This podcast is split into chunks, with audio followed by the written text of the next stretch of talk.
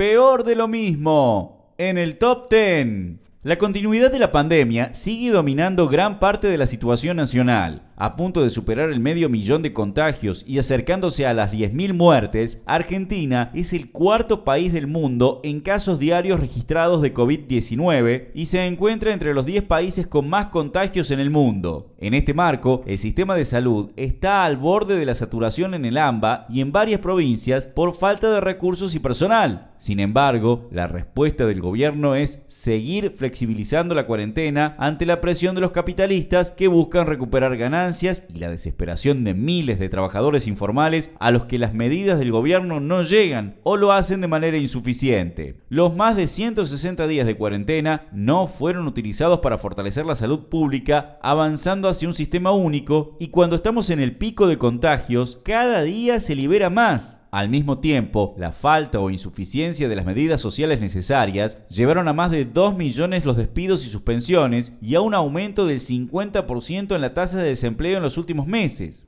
Otra vez la deuda. En lugar de volcar todos los recursos para responder a la crisis sanitaria y social, el gobierno se apresta a comenzar las negociaciones con el Fondo Monetario Internacional. Después de ceder a la mayoría de los requerimientos de los bonistas privados, ahora viene el turno del organismo presidido por Cristalina Georgieva. Alberto Fernández y Guzmán se aprestan a convalidar el fraude macrista, uno de los mayores de nuestra historia, que solo benefició a los grandes capitalistas que se fugaron íntegramente el préstamo del FMI. Una verdadera estafa y un cachetazo a quienes tenían alguna expectativa en que Alberto investigue este desfalco al país. Y por supuesto, a seguir pagando toda la deuda deuda odiosa y fraudulenta acumulada de anteriores gobiernos. Las consecuencias recaerán nuevamente sobre el pueblo trabajador que pagará la fiesta de los de arriba con mayor ajuste y con la reforma laboral y jubilatoria exigida por el fondo que probablemente sea parte del nuevo programa que reclama el ministro de Economía.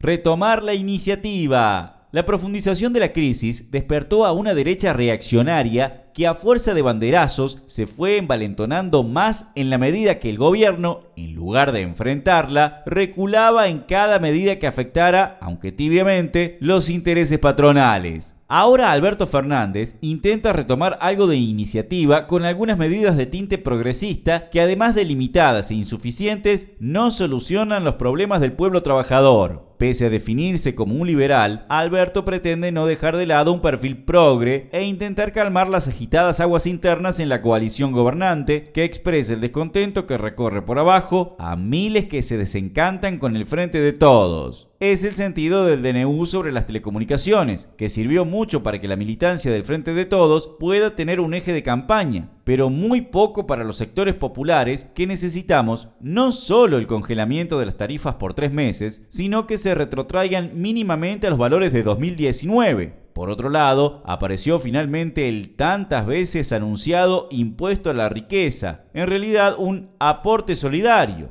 muy lejos del proyecto presentado por el Frente de Izquierda Unidad que buscaba que los sectores concentrados de la economía sean quienes paguen la crisis. El proyecto oficial solo alcanza a 12.000 personas que acumulan más de 200 millones de pesos, dejando por fuera a grandes empresas que solo durante 2019 facturaron 3.7 billones de pesos, una recaudación tres veces menor al planteado por la izquierda, por única vez y cuyo destino va en gran parte no a solucionar la crisis, sino a beneficios patronales. No tapar el bosque ni el fuego. Lo que no se modifica es la hoja de ruta trazada por Fernández y su gabinete. Mientras los bosques nativos cordobeses y los humedales del litoral arden en llamas para favorecer el agronegocio y el capital inmobiliario, el gobierno guarda un cómplice silencio y vuelve a ratificar su modelo extractivista. Como lo detalló el ministro de Producción Matías Culfas en su reunión con el Council of the Americas, el modelo para la pospandemia está al servicio de juntar los dólares necesarios para hacer frente a los pagos de la deuda. Alberto Fernández lo criticó el lunes. Necesitamos crecer, exportar, acumular reservas y luego pagar, dijo. El Plan 2020-2030, que profundiza el agronegocio, el acuerdo con China para transformarnos en factoría porcina, la nueva ofensiva mega minera en Chubut, son parte de un modelo al servicio de las corporaciones y de ataque a las condiciones de vida de los pueblos. Mientras tanto, siguen discutiendo con el G6 la modernización de las relaciones laborales y hasta los movimientos sociales afines al gobierno presentan proyectos de reactivación junto a lo peor de la burocracia sindical basados en mayor precarización laboral. Como no puede ser de otra manera, un plan que va contra los intereses populares no pasa solo con doble discurso. El protagonismo dado por el gobierno a las fuerzas de seguridad del Estado, los discursos de reconciliación y el cada vez más indignante sostenimiento de Bernie muestran que se preparan para responder con represión a la resistencia que seguramente provocarán sus planes. Mientras se esperan definiciones en el caso Facundo, la movilización se incuba y el reclamo de una comisión investigadora independiente se impone. Pelear por otra salida. Desde el MST,